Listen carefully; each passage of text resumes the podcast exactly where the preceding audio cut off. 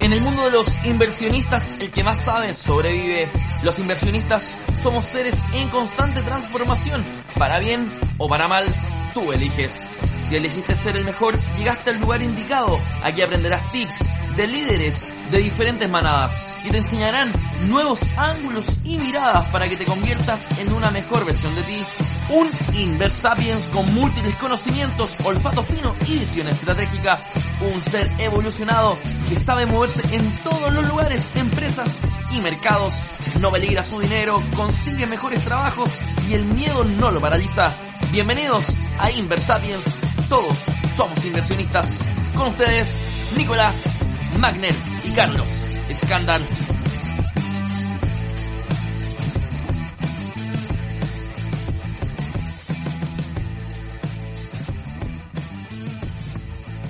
Hola queridos Inversapiens, ¿cómo están? Estamos acá con Nico en un nuevo episodio. No voy a decir el número esta vez para no equivocarme. Eh, 54. estamos- No, no, no. no. Eh, No es lo mismo, si ya nunca, ya Nunca en más de chuntamos. 50 episodios nunca la chuntamos, así que sigamos no nuestro hábito, chuntándole. Es parte de nuestro hábito no achuntarle al capítulo. Oye, Nico, eh, contarle a, los- a, a los auditores, algunas, eh, eh, eh, a la audiencia, algunas novedades que tenemos en Inversapiens. Hoy día que está saliendo el capítulo, que es viernes 2 de octubre, tenemos un late night a las 7 de la tarde. 7 de la tarde Sí. hora Chile, 7 pm Chile. Eh, vamos a hablar sobre las finanzas conductuales. Los esperamos a todos los que quieran participar. Va a ser una clase de Nico. Generalmente en estos eventos, eh, después de la clase nos quedamos conversando unos 20 minutos, media horita con la, gente que quiera participar. Se, arma un ambiente bien entretenido, seguro para aprender, seguro para preguntar. Así que eh, es buenísimo. Todos invitados. Si quieren recibir el link, ingresen al sitio web eh, inversapiens.cl y ahora la segunda novedad, tenemos un nuevo sitio, una nueva casa, www.inversapiens.com. también pueden agregar su correo en la lista y van a recibir también el, el- el link para acceder a la clase. Así que estamos contentos. ¿Cómo estáis tú, Nico? Yo bien contento también, gracias por, por la presentación y por, por toda la información. Efectivamente estamos con un sitio nuevo, eh, lo diseñó uno de los Inversapiens, así que además tiene un- una carga emotiva adicional. Sí. Eh, ahora es un punto com, así que eso va a hacer que sea más eficiente, más estable y que nos permita recibir mejor a la tribu que cada vez va, va aumentando de tamaño. Así que estamos contentos.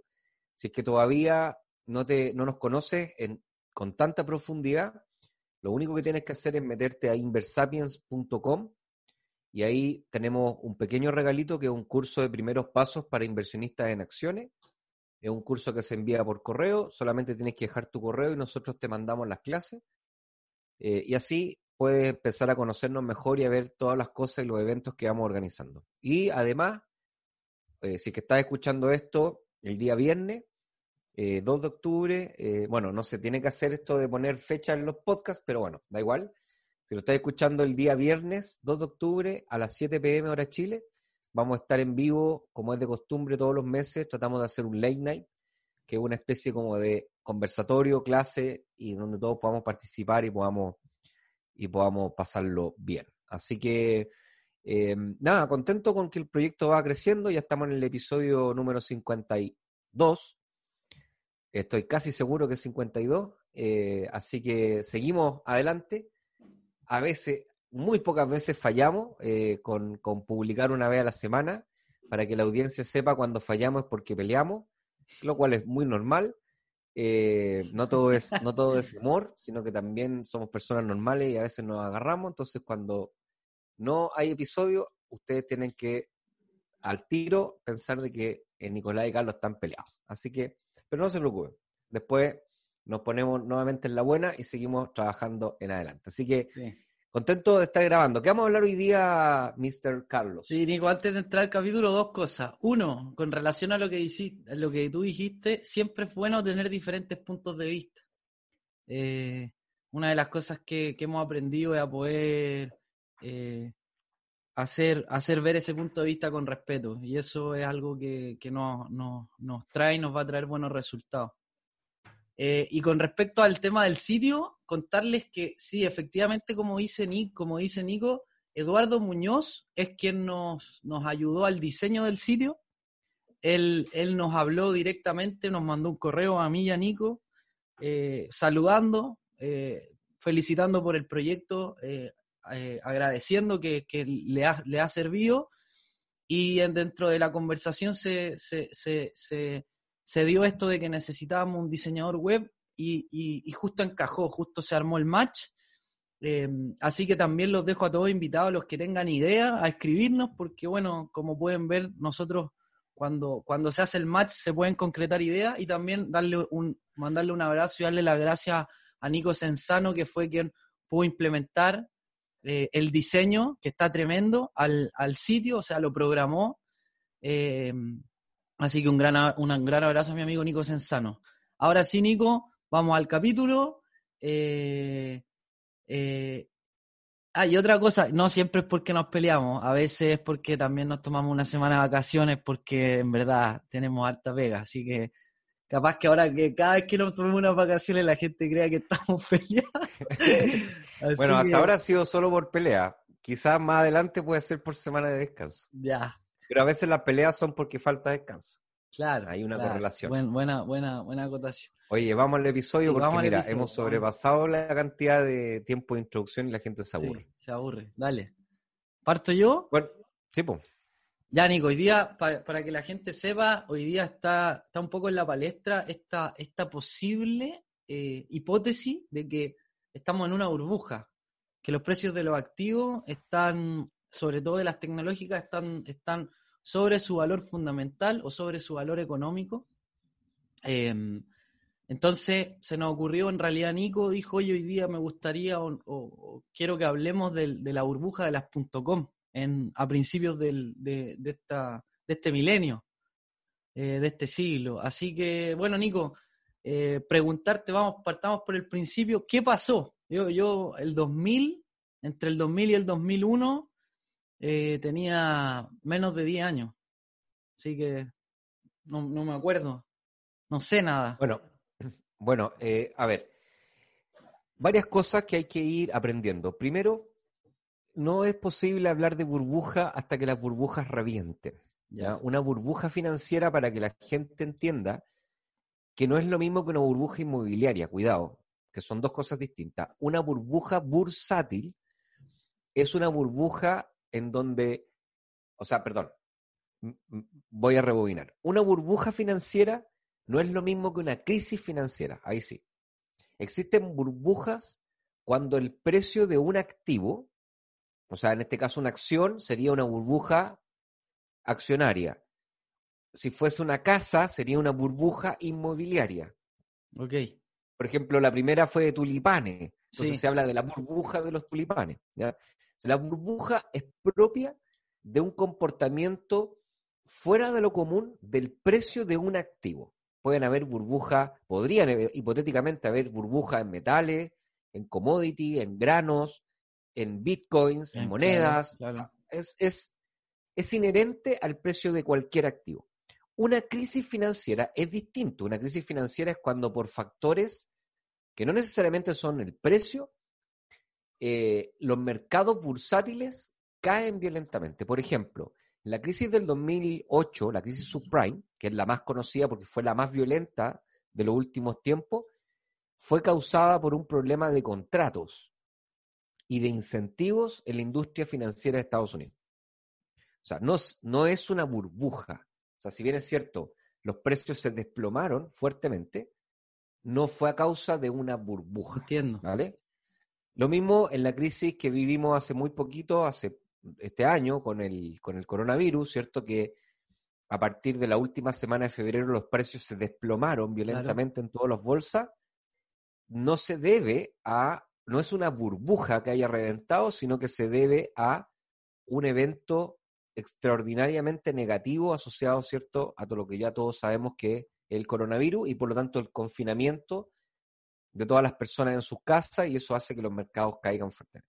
Nico, Entonces- ahora bien, ahora, ahora bien, igual no son lo mismo una, una burbuja que una crisis, pero dependiendo de en qué tipo de activo sea la burbuja, puede ser que, que sea causante de una futura crisis. Por ¿o no? supuesto, no? O sea, de todas maneras, las burbujas generan crisis, generan pérdidas, generan temor, generan crisis, generan contracción en el ciclo económico porque los inversionistas tienden a recoger sus inversiones y los consumidores tienden a recoger su consumo. O sea, dejan de consumir Entiendo. los consumidores y los inversionistas dejan de invertir. Entonces, claramente hay una contracción fuerte en el ciclo económico, pero lo que quiero que entienda la gente es que una burbuja se causa por efectos anómalos del precio del activo, en específico. ¿ya? Ya. Si fuera por problemas de contrato, por algún tipo de estafa, por coronavirus, por un terremoto, por un lo que sea, sería una crisis financiera. ¿no? O sea, Clarísimo. son cosas distintas. clarísimo. Entonces, desde esa perspectiva, desde esa perspectiva, está bueno eh, contar la historia de la crisis de las .com, porque si bien es cierto, perdón, de la burbuja de las .com, porque mm, si bien es cierto, una burbuja no es burbuja hasta que revienta. Entonces, lo primero que tenemos que entender es que cuando escuchamos a las personas hablando de posibles burbujas, de lo que está ocurriendo ahora en varios casos, y que ha ocurrido históricamente en el mercado inmobiliario chileno, no es posible hablar de burbuja hasta que revienta. Eso es lo primero. ¿Ya? Y además, no hay predictibilidad. O sea, son eventos que son imposibles de predecir. Lo que podemos, lo que podemos decir es que una burbuja, para que sea burbuja, tiene que tener dos componentes importantes. Un aumento, una tendencia fuerte en el precio, o sea, un aumento, una tendencia alcista Alcista, claro. fuerte y marcada durante una gran cantidad de tiempo y después una caída abrupta en pocos días. Entonces, lo que sí podemos decir es que hoy día en ciertos sectores pueden haber algunas tendencias alcistas marcadas en un ciclo de tiempo determinado. Pero no podemos decir que han caído en forma violenta en pocos días. Por tanto, no podemos hablar de burbuja. ¿Sí? Así que eso es lo primero. Ahora, ¿qué ocurre? Técnicamente, ¿por qué, ¿por qué los mercados se desploman? La gente se podrá estar preguntando, bueno, pero a ver, no entiendo, ¿por qué puede pasar, no es común, pero pasa, que el precio de un activo suba en forma persistente a través de una gran cantidad de tiempo, llegue a un máximo y se desplome en pocos días? Entonces, lo que dice la explicación de eso no la pueden dar los la, la gente, los especialistas en finanzas desde la perspectiva neoclásica.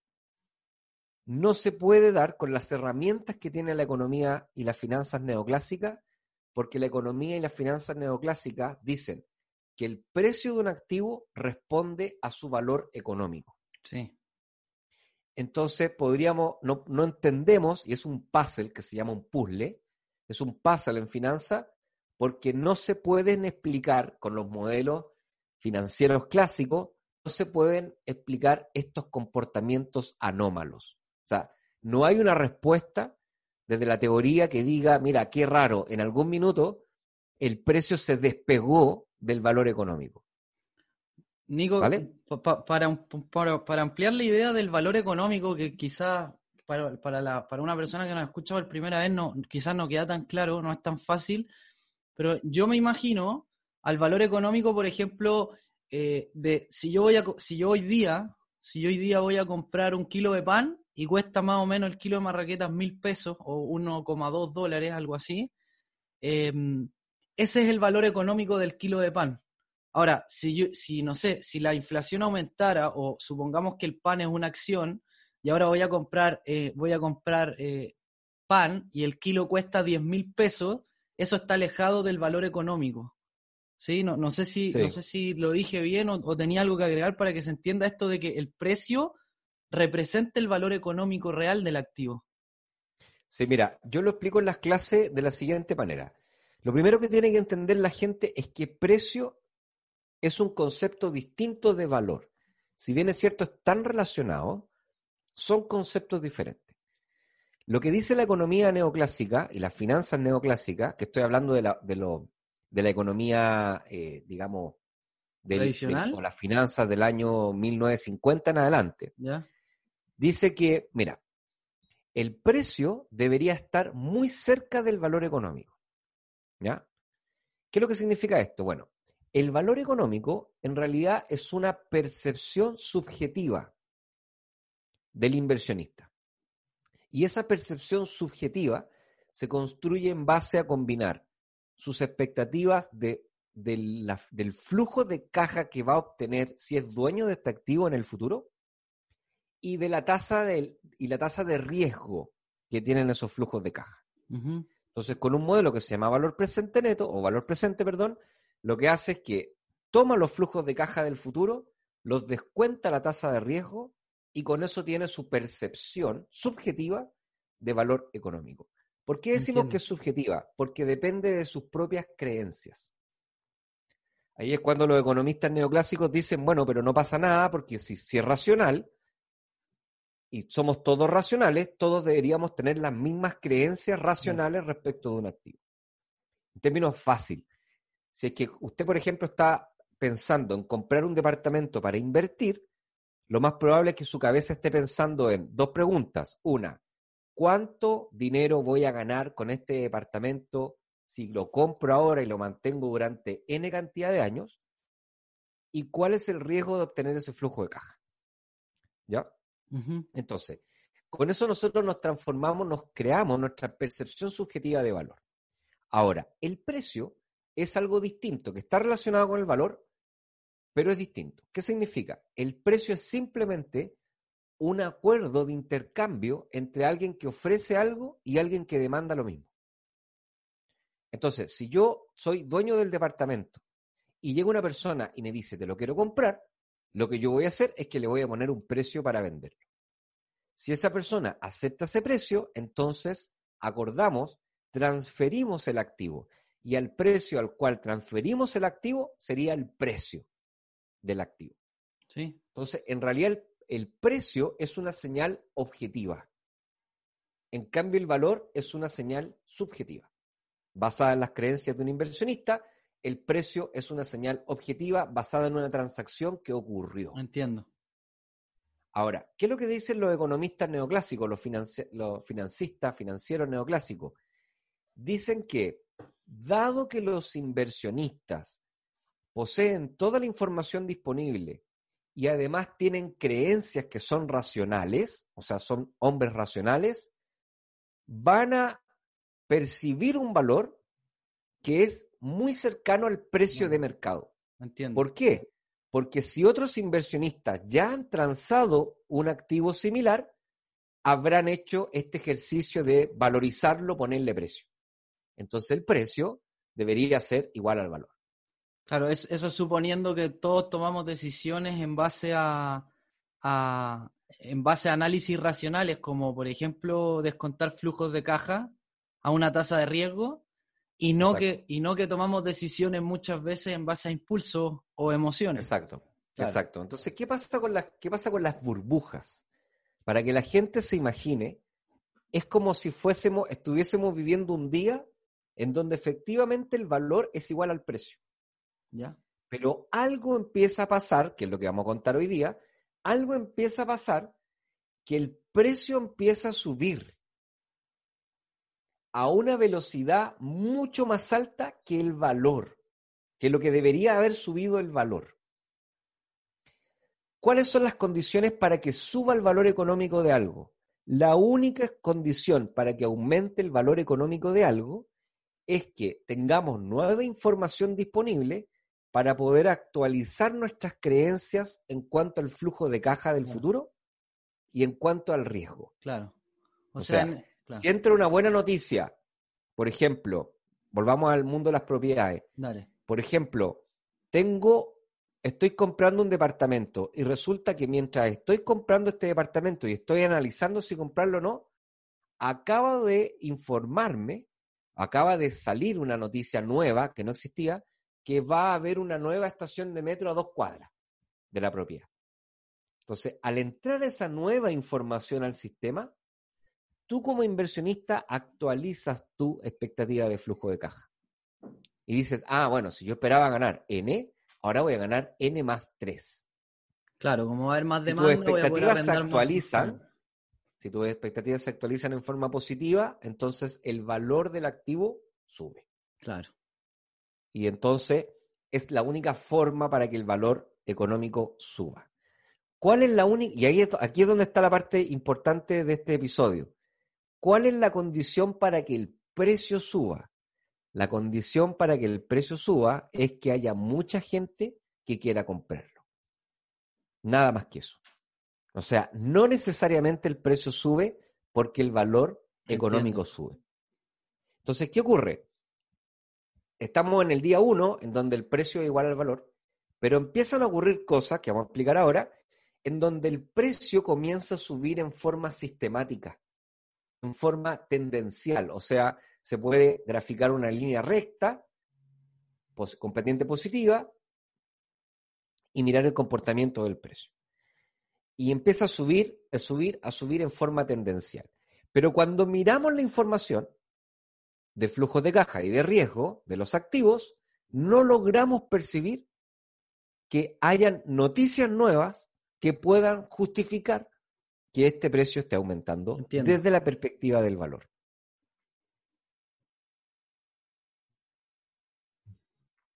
Entiendo, ¿no? Sí, entiendo. Perdón, es que se fue un poco la, entonces, entonces, ¿qué ocurre? Que esta tendencia se empieza a acumular, se empieza a acumular, se empieza a acumular. Esto es lo que pasó en la, la, en la burbuja las.com. Años antes, un par de años antes, les cuento la historia, en el 98, comenzaron a, comenzaron a ser bastante populares empresas que decían que la ganancia, tenían un modelo de negocio que estaba basada en que iban a generar ganancias en la medida de que las personas que utilizaran Internet visitaran las páginas. Eso no era muy común en Chile porque en Chile todavía no, estaba tan de moda el Internet. Yo me acuerdo que, por ejemplo, yo tuve el primer correo electrónico como en el 2002. Fue un Hotmail, todavía me acuerdo. En el 2002 y fue porque un profesor nos obligó a tener un correo electrónico en la universidad. Bueno, pero en fin, no era muy común. Pero habían ya estaban las primeras empresas que desarrollaban sitios de internet en donde lo que hacían es que ofrecían publicar anuncios de distintas empresas a cambio de un porcentaje, a cambio de un pago por publicidad. ¿Ya? Entonces lo que ellos decían es que el pago que ellos iban a cobrar estaba directamente relacionado con el tráfico, o sea, con la cantidad de personas que llegaban al sitio. Que hoy día es un concepto común entre las personas que manejan los negocios en Internet, pero estamos hablando de hace 20 años atrás, o sea, más incluso, 22 años atrás. La cosa es que estas empresas, además de ser nuevas, eran muy cool porque eran modernos, representaban todo un estilo de vida y una cultura empresarial nueva en Estados Unidos. Entonces, estas primeras empresas se empezaron a abrir en bolsa. Y estas empresas que se abrieron en bolsa entonces empezaron a ser interesantes para los inversionistas que querían tener exposición a este tipo de, eh, rentabilidad. Tecnológica. Y empezaron a demandar sus acciones. Pero al momento de aplicar este modelo de flujo de caja descontado a tasas de riesgo, estaban un poco perdidos porque todavía no generaban flujos de caja, porque era algo que estaba por venir, y la tasa de riesgo era gigantesca, porque era un sector nuevo. Pero se entendía que había que darle una oportunidad, que había que tenerlo en el portafolio. Y entonces los primeros que empezaron a comprar empezaron a hacer que los precios subieran. Y aquí es donde aparece un, un agente que tenemos que conocer que se llaman los noise traders. Que son inversionistas que se dejan llevar fuertemente por sus emociones y que además tienen poco conocimiento financiero. Perfecto. Y estos noise traders empiezan a mirar que el precio de estos activos sube. Muy parecido al trading. Y dicen, ah, mira, mira cómo los precios suben. Entonces yo voy a invertir en esto porque escuché o porque vi que la rentabilidad fue súper buena la semana pasada. Y empiezan a invertir. Y empiezan a invertir. Y como empiezan a entrar noise traders, el precio sigue subiendo, lo cual llama a más noise traders. Y esto se empieza a transformar en una bola de nieve en donde cada vez que los noise traders nuevos que, que están metidos ahí miran este comportamiento y dicen, mira, sigo ganando plata, sigo metiéndole plata. Entonces empieza a ser una bola de nieve en donde todo el mundo empieza a invertir en algo que es rentable. Pero ¿por qué es rentable? Es rentable porque el precio anterior fue menor al precio de hoy día. Pero no es rentable desde la perspectiva de que la empresa que representa esa acción va a ganar más dinero porque haya una innovación importante en el mercado. O sea, porque entra información relevante como para poder suponer que los ingresos de esa empresa van a ser concretamente mucho más altos. Y eso termina haciendo entonces que el precio suba, suba, suba, suba, suba a un nivel histórico, hasta que llega un minuto en donde llega la hora de entregar los resultados y no, de la empresa. ¿Ya? Y, no y las empresas salen a decir, oye, mira, la verdad es que discúlpenme, yo no tengo idea por qué está subiendo tanto el precio. Eh, yo, los niveles de utilidad son estos, mucho menores si hacemos el, el, ejercicio de actualizar los flujos de caja, a las tasas de descuento, etcétera, el valor económico es mucho más bajo que el precio que se está transando el activo. Y ahí es donde los inversionistas profesionales dicen no más. Es demasiado el riesgo y comienzan a sacar su dinero. Como los inversionistas, al tiro termino, institucionales sacan su dinero y tienen gran tamaño, automáticamente hacen que en ese día los precios caigan un 5%, un 7%, un 10%. Y ahí nuevamente los noise traders ahora funcionan con temor. Entonces dicen, chuta, esta cuestión no era lo que no era lo que se suponía, ahora está cayendo, así que hay que salirse rápidamente, haciendo que todos salgan en manada y haciendo que los precios se desplomen en uno o dos días marcando entonces una burbuja, eh, en este caso de activo, de activo, de acciones, perdón. Déjame ver si te entendí. Dale. Voy a suponer que hay un mundo donde existen dos inversionistas. Uno va a ser un inversionista 100% racional, ¿ya? Y lo voy a dejar del lado, por ejemplo, de, una, de, una, de un inversionista institucional como una FP, donde hay un equipo de analistas, eh, muchos terminales Bloomberg, etcétera. Y por otro lado voy a poner a otro inversionista que es un noisy trader o un inversionista irracional. Y voy a noise. Poner, noise trader. Noise. Y voy a ponerlo, eh, voy a poner un, un joven de 20 años que va a invertir por primera vez y que está recibiendo quizás sus primeros sueldos. ¿Ok?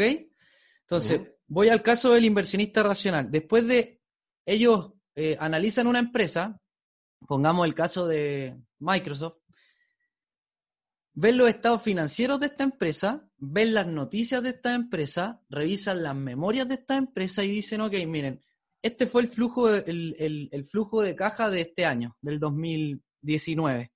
Y para los próximos años, según la memoria, según los estados financieros, según las expectativas macroeconómicas, se espera que en los próximos 50 años el flujo sea tal dependiendo del crecimiento de las ventas.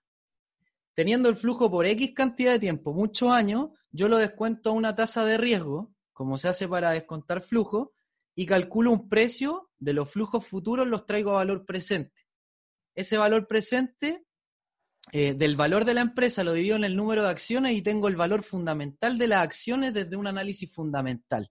Ahora, si ese precio para Microsoft, suponte que Microsoft cuesta mil pero después del análisis fundamental se dan cuenta que el precio debería costar 1.300, entonces este inversionista racional que hizo todo este análisis dice, ok, miren, el precio objetivo de esta empresa está por sobre el valor que tiene, el, que tiene o el precio de mercado. Entonces, una buena oportunidad para, para comprar. Va y compra, porque sabe que según su análisis fundamental el precio debería ser mayor al actual. ¿Ok? Empieza a comprar y supongamos que el precio empieza a subir porque estos agentes institucionales hacen que se muevan grandes volúmenes de dinero y por lo tanto el precio empieza a subir. Ahora, las noticias en los medios de comunicación, como el diario financiero, como el New York Times, lo que sea, eh, hablan de Microsoft y dicen, oigan, Microsoft está subiendo mucho en la bolsa. Uno ve las noticias y hablan de Microsoft. Uno se mete a Internet, hablan de Microsoft. Uno ve a expertos o falsos expertos en Internet y hablan de Microsoft. La noticia le llega a este inversionista irracional, no le voy a poner nombre, ¿ya? Podría decirle Nico a los 20, pero no, ¿ya? Noise trader. Ya. ¿Qué, ¿Qué dije yo? Inversionista irracional. Ya, un noise trader. ¿No es lo mismo? Por eso te digo, pues noise Ah, trader se llama. ya.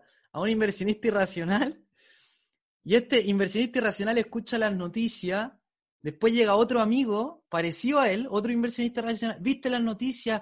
Microsoft, nos vamos a hacer millonarios. Pum, pum, pum. Llaman a la corredora de bolsa, se meten a un broker de trading. Pum. Compran la acción. Le avisan a sus amigos y empiezan a comprar las acciones. La diferencia está en que ellos no hacen ningún análisis. Solamente se están dejando llevar por lo que escuchan en la prensa, por las noticias, por lo que le dijo un amigo, y empiezan a comprar. Al comprar, el precio de la acción sigue subiendo. Y a veces va a llegar a un valor, como habíamos dicho que, que- este inversionista racional había calculado un precio objetivo en 1300, como los noisy, los noise traders no tienen este, no hacen este análisis, pueden hacer que el precio llegue a los 1300, lo supere y vaya a 1300, 1350, 1400, 1500. Y va a llegar un, un momento en que los inversionistas racionales va a llegar un punto en que van a decir, oigan, este, esto ya no tiene ninguna justificación fundamental dentro de mi análisis, salgamos a vender porque la rentabilidad que hemos obtenido está buenísima, vendamos. Como venden grandes volúmenes de dinero también, hacen que los precios bajen abruptamente y de nuevo en las noticias, caía la bolsa, Microsoft por el suelo, cayó un 3%. Vamos a estos inversionistas irracionales y se asustan.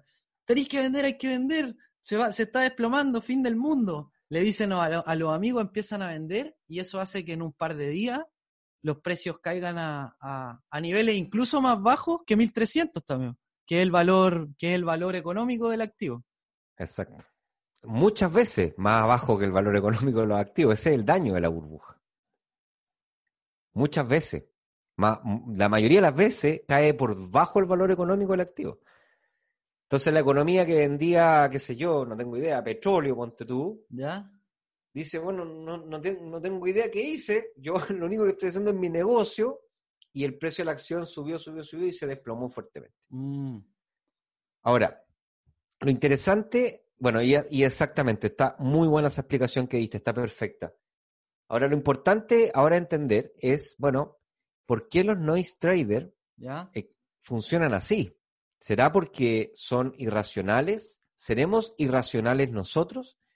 Y aquí es donde llega una nueva área de la finanza, que de hecho el Late Night va a ser ah, dedicado a ellos, ¿Ya? que son especialistas que dicen, mira, lo que pasa es que este, este supuesto que tienen los neoclásicos de que las personas son racionales, en realidad no está muy bueno, porque las personas somos, ellos hablan de menos que racionales. No hablan de irracional, sino que simplemente somos menos que, que raciona- menos que racionales. O sea, significa que en ciertos momentos, en ciertos momentos de nuestra vida y en cierto tipo de decisiones, nos dejamos gobernar por las emociones y no por la razón. Y para eso tenemos que entender esta historia desde uno de los padres de la economía conductual, que es Daniel Kahneman, el profesor Kahneman, que todavía está vivo, premio Nobel, el 2000, premio Nobel de Economía, que plantea que el económico. cerebro... Sin ser económico. Sin ser Sí, economista. pues psicólogo, exacto. Sí, eso es la gran, el gran batatazo que da Daniel Kahneman, el profesor Kahneman, es que se gana el Nobel el 2000 y fue el primer psicólogo Claro. en ganarse ese Nobel. Bueno, el tema está en que, no sé si fue el primer psicólogo ahora que lo pienso, pero creo, estoy casi seguro que sí. Bueno, en fin.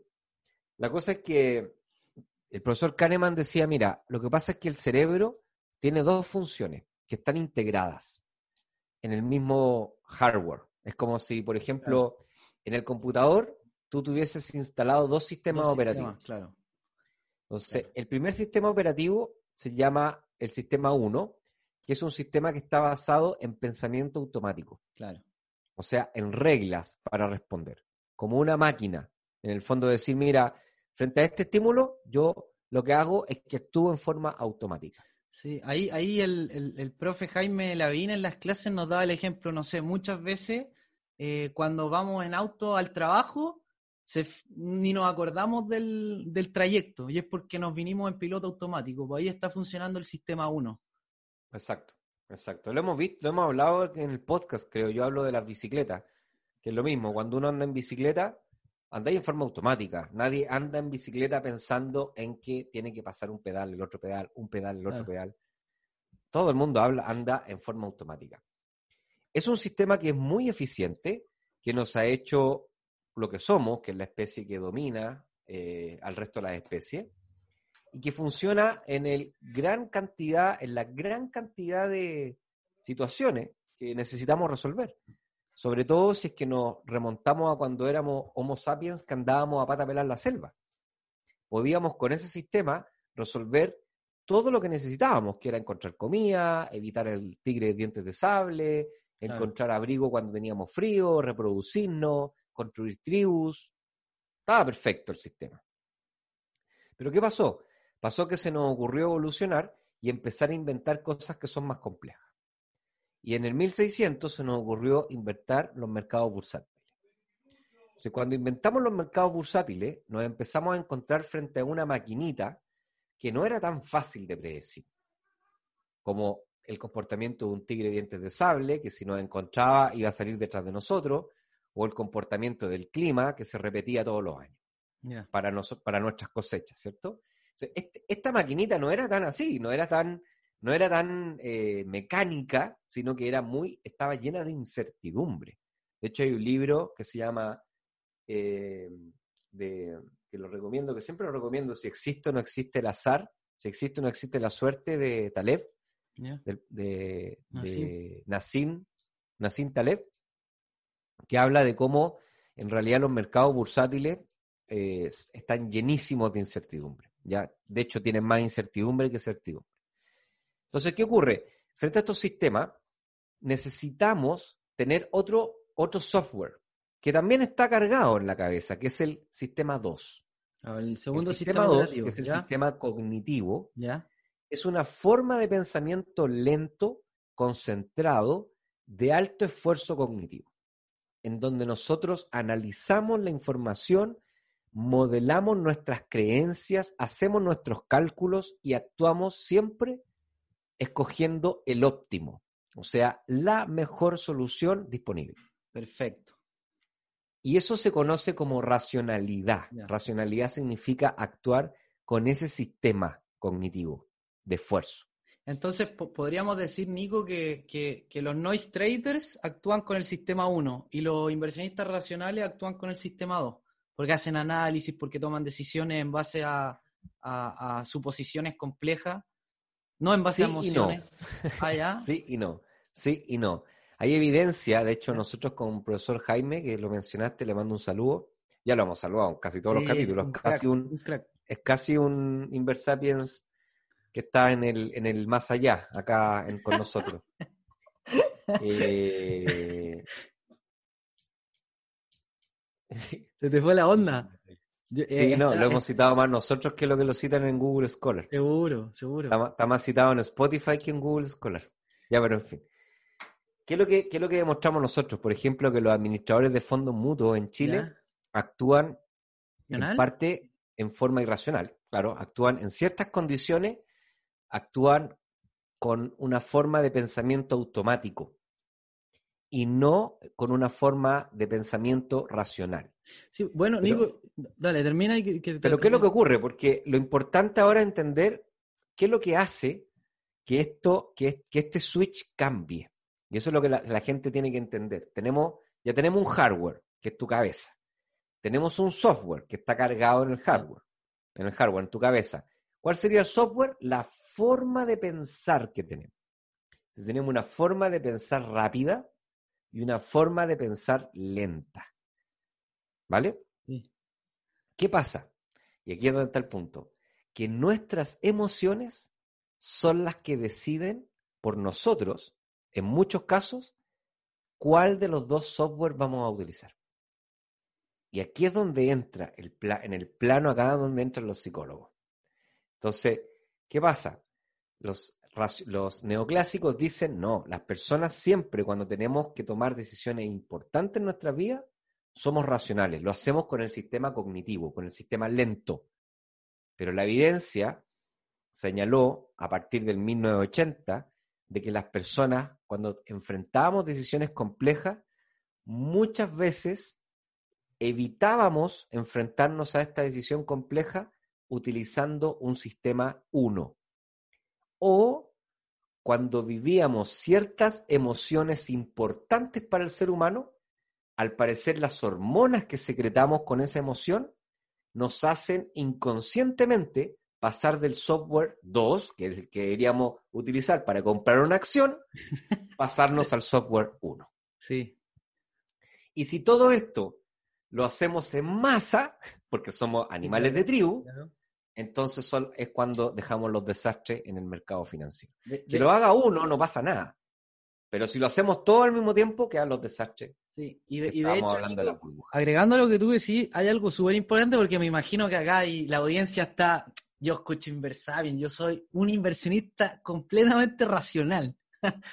Pero la realidad es que incluso los inversionistas institucionales muchas veces cometen errores de noise traders. Por ejemplo, cuando ellos muchas veces hacen su análisis fundamental y se dan cuenta que el, que el precio de mercado está sobre el valor de los fundamentales o el valor económico, pero como la tendencia sigue alcista, muchas veces dicen, oigan, compremos igual porque va a venir un noise trader que me va a comprar más caro igual voy a sacar un, me voy a hacer una pasada, voy a sacar rentabilidad.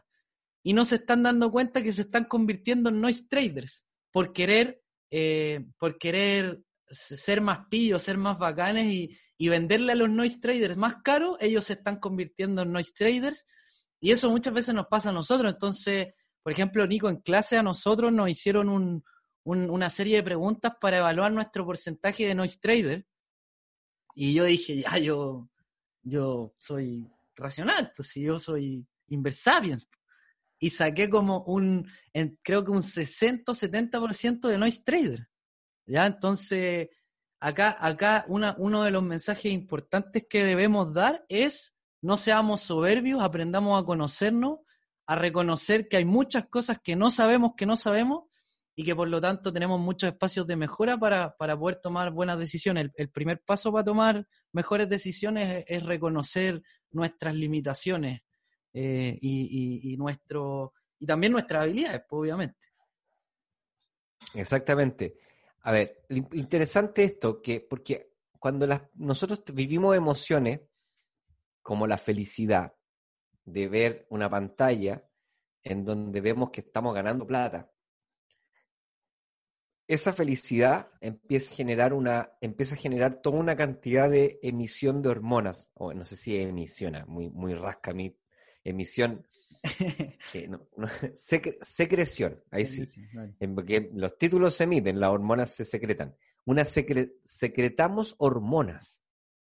Y esas hormonas nos hacen sentir un estado, un estado de ánimo eh, pleno, eufórico, estamos felices, estamos plenos, nos sentimos bien, estamos empoderados, nos inunda la confianza y todas esas cosas hacen que entonces digamos, hmm, ¿para qué vamos a sentarnos, a hacer el trabajo, hacer flujos de caja latero, tasas de riesgo que no entiendo? Y, no, Oye, y además ahora las plataformas están a un clic. Entonces, tres clics y ya listo. Me fui. Me fui en la ola. Entonces, esas cosas hacen entonces que empecemos a tomar decisiones con reglas rápidas de decisión, como por ejemplo, regla rápida, anclaje. No, pero mira, si el precio o el retorno que me he ganado en este mes ha sido de un 10%. Así que fíjate cómo eso se va a repetir en el siguiente mes. Anclaje. O, por ejemplo, eh, efecto de disposición, tomar, eh, hacer estereotipos. Por ejemplo, no, mira, lo que pasa es que las empresas tecnológicas Está, todo el mundo está invirtiendo en empresas tecnológicas porque el coronavirus resulta que mm, ahora todo el mundo quiere servicios tecnológicos porque no puede salir de la casa, entonces las empresas tecnológicas van a aumentar mucho su utilidad, entonces empezamos a armar estereotipos fáciles de comprender. Y echamos a la bolsa todas las empresas tecnológicas. Cuando la empresa no solo porque sea tecnológica va a cumplir con ese estereotipo, tiene que hacer un montón de pega más, no solo por ser tecnológica voy a ganar plata, tengo que ser tecnológico, pero tengo que hacerlo bien, tengo que competir, tengo que ganarla mi competencia, tengo que liderar el sector. O sea, hay muchas cosas que se tienen que resolver. Pero aún así, estereotipamos. O el efecto, por ejemplo, de considerar información que nos gusta. Por ejemplo, no, es que mira, oye, y ¿hay considerado sí que los flujos de caja han aumentado esta empresa? No, pero mira, oye, ha aumentado, el mes pasado aumentó 10%. Como nos gusta esa información, esa es la información que vamos a tomar. El resto de la información, no, el resto de la información, no, no, no, esta es la importante. Entonces, todas estas reglas de decisión rápida, o el herding, que es el que más le afecta, yo creo, a, a los inversionistas institucionales. Oye, lo que pasa es que el fondo mutuo al lado mm. aumentó la exposición en las tecnológicas. Y si yo no lo hago, si yo no lo hago, mis clientes me van a decir, oye, pero es que lo que pasa es que el del fondo al lado está ganando plata, yo no estoy ganando plata contigo porque no estoy metido en las tecnológicas, porque tú no tenés tecnología. Y el de al lado las tiene. Y está de moda tenerlo. Entonces, bueno, compremos tecnológica eh, es, eh, para poder seguir a, la, a seguir a la manada, seguir al cardumen, el herding, por ejemplo. Entonces, todas estas cosas hacen que nos despeguemos de un sistema racional y nos metamos en un sistema eh, irracional. Y, y, al revés, ahora veamos la otra emoción, que es la emoción del temor, la emoción del miedo. Los seres humanos tenemos dos emociones que son las más fuertes, el miedo y el deseo. Y después está todo el resto. Esto es 80-20. El miedo y el deseo arrastran el 80% de nuestro comportamiento. De ahí para allá, de ahí para allá, eh, otras emociones. Pero aquí el, el miedo y el el miedo es lejos el más importante de todo. Es fatal para la inversión el miedo. El miedo, entonces, ¿qué pasa? Que el miedo se apodera cuando tú efectivamente dijiste muy bien, se van los institucionales, cae el precio, pero cae un 2 o 3%. Y ahí es donde entra el miedo. ¿Por qué? Porque ahí todos dije, chuta, ¿sabes qué? La verdad es que yo no entiendo nada y acaba de caer la bolsa. Así que, como no sé nada, mejor Voy a perder todo, voy a perder todo. Y todos se mandan a vender.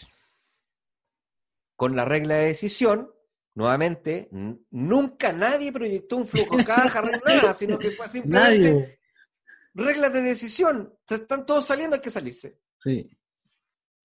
Entonces, eso hace que todos salgan a poner operaciones de venta y los mercados se terminan despedazando en poco tiempo. Y nadie sabe por qué baja el precio. El precio baja porque todos están vendiendo.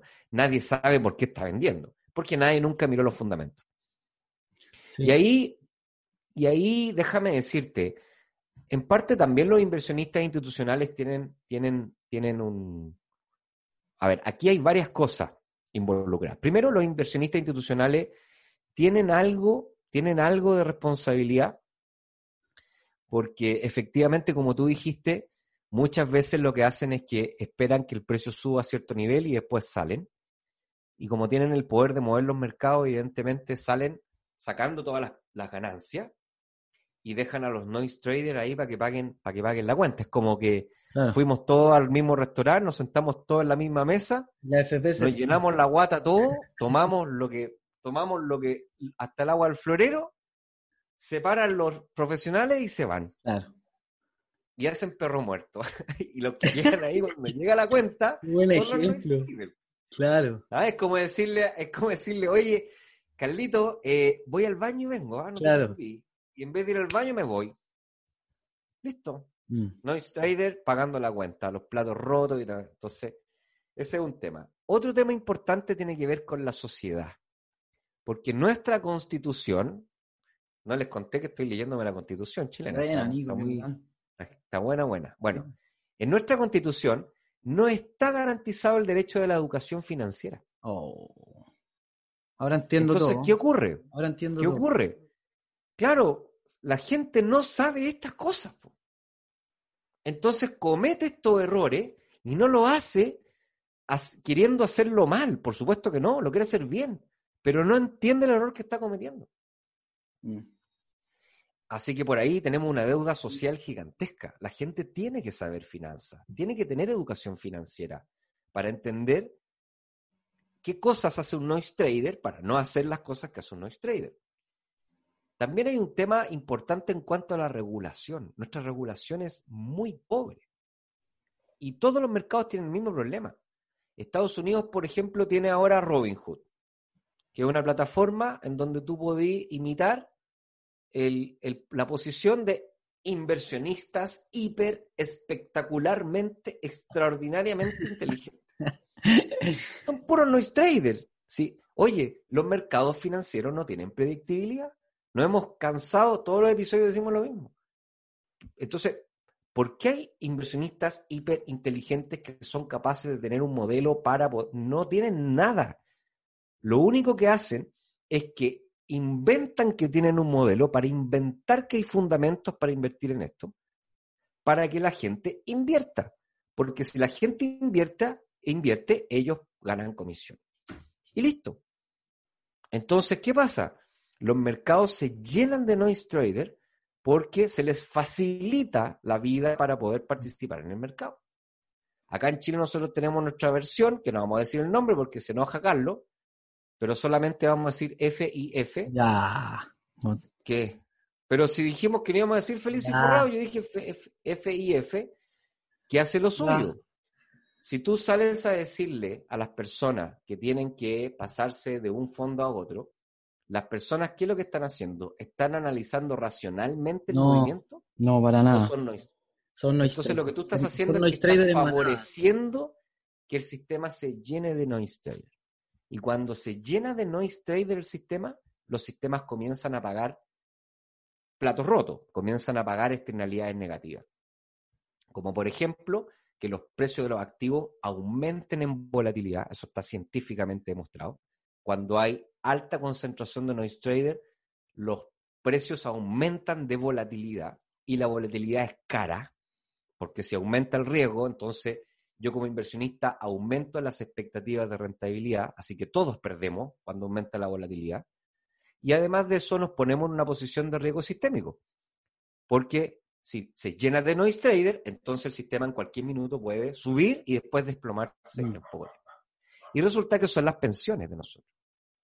Por último, si fueran portafolios de acciones, que tú decís, bueno, ya, bueno, un portafolio de acciones, el riesgo, es por un objetivo que hipotéticamente podría retrasar, ya, ni para eso, pero, pero, pero, ya por último no es tan grave. Pero cuando estamos hablando de la cartera que tiene que asegurar la pensión de las personas que viven en la nación, es altamente complicado y creo que la regulación ha sido extraordinariamente ineficiente.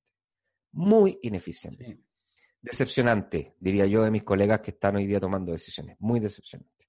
Oye, Nico, em, volviendo al tema de las burbujas, eh, bueno, estoy, de acuerdo contigo, nada, nada que decir. Eh, lo importante creo que para la gente que nos escucha es ser consciente de que esto existe. No, no podemos hacerle el, no, si da lo mismo, a mí no me va a pasar. Esto existe en todos los mercados, sea chileno, sea eh, norteamericano, brasilero, en todos los mercados hay noise traders y no van a dejar de existir porque siempre van a haber novatos, siempre van a haber gente nueva entrando. Y ahora con estas plataformas como eToro o Robinhood, eh, es, más, fácil el acceso a, esta, a este tipo de inversionistas. Y eso, eso trae como consecuencia, nuevamente, que el valor económico no sea igual al precio y por lo tanto que puedan existir burbujas y que también por eso hayan posibles futuras crisis. Y una cosa que, que sale de esto es, bueno, como sabemos que van a ocurrir, no, no debemos asustarnos, debemos eh, aprender a conocernos y, administrar nuestras emociones. Eh, acá lo que enseñamos en el curso ITF es tener un buen objetivo, tener un objetivo con plazos, tener un objetivo con riesgo, tener un objetivo con instrumentos, cosa de que si vienen burbuja o crisis, tú estés preparado según tu política, no según tus emociones. Es como, lo, es como la historia que siempre contamos de, de, Ulises en, en, en, en, ah, en la, la Odisea. ¿sí? Eh, que se amarra al mástil y se tapa y se, y se, y se tapa los oídos con cera. Hay que amarrarse al mástil como, bueno, con buenos objetivos, con una buena política de riesgo escrita, eh, con un buen asset allocation, es decir, dónde voy a invertir en, voy a invertir en mis 60 en acciones, mis 40 en renta fija o mis 80 en acciones, a cuánto plazo, cuánto estoy dispuesto a perder eh, en un año. Todas esas cosas definidas, ¿para qué? Para alejarnos de los noise traders. ¿Por qué? Porque vamos a tomar decisiones en base a un análisis racional. ¿Qué, qué, más podéis decir tú, Nico? De, no, yo creo que sí. O sea, aquí, aquí, mira, acá aplica definitivamente un hábito muy importante que se llama la proactividad. Acá no tenemos que dejar de ser reactivos. O sea, no podemos ser inversionistas que, oh, estoy muy asustado, oh, no, no entiendo los mercados financieros entonces no voy a relacionarme con el dinero. No. Hay que ser proactivo, hay que aprender. O no me enseñaron esto en la casa porque es un tabú. O oh, estuve en un mal colegio y no me hablaron nunca de finanzas, lo que sea. O estudié, estudié, qué sé yo, una carrera que no tenía nada de números o que no hablábamos de finanzas. No hay excusa. Todas las personas necesitamos relacionarnos con el dinero. Así es la vida moderna, nos guste o no nos guste. Y tenemos que ser proactivos y empezar a relacionarnos sano, sanamente con el dinero. Y por eso es importante formarse. Nuestra contribución es el podcast. Todos pueden escuchar varios episodios, más de 50 episodios, en donde van a ir aprendiendo distintas cosas que tienen que ir implementando, espero, cada vez que escuchen nuestros audios. Y nosotros felices de que nos escriban y poder, y poder compartir este camino de mejorar la relación con el dinero.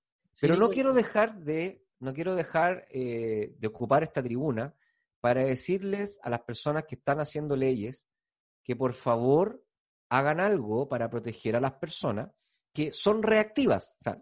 porque siempre va a haber un porcentaje de la población que va a ser reactiva, que no va a querer ser proactiva. Y a ese porcentaje hay que protegerlo.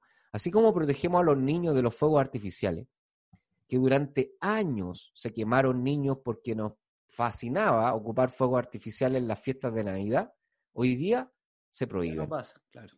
Siguen habiendo, los narcos no tengo idea cómo tienen, eh, sigue habiendo gente que distribuye fuegos artificiales, pero al menos son ilegales.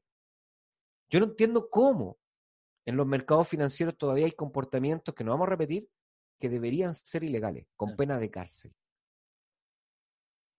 Así que ahí nomás la dejo. Nosotros seguimos, nosotros seguimos desde nuestra humilde posición eh, haciendo educación financiera, enseñando, lo esperamos en el late night y en todos los que vengan. Estamos con, con más ánimo que nunca, siempre después de las grandes peleas, eh, no, no grandes peleas, siempre después de las peleas nos da más ánimo, así que las peleas como parte del proyecto. No es primera vez que hemos discutido, pues tenemos, somos no, mentira.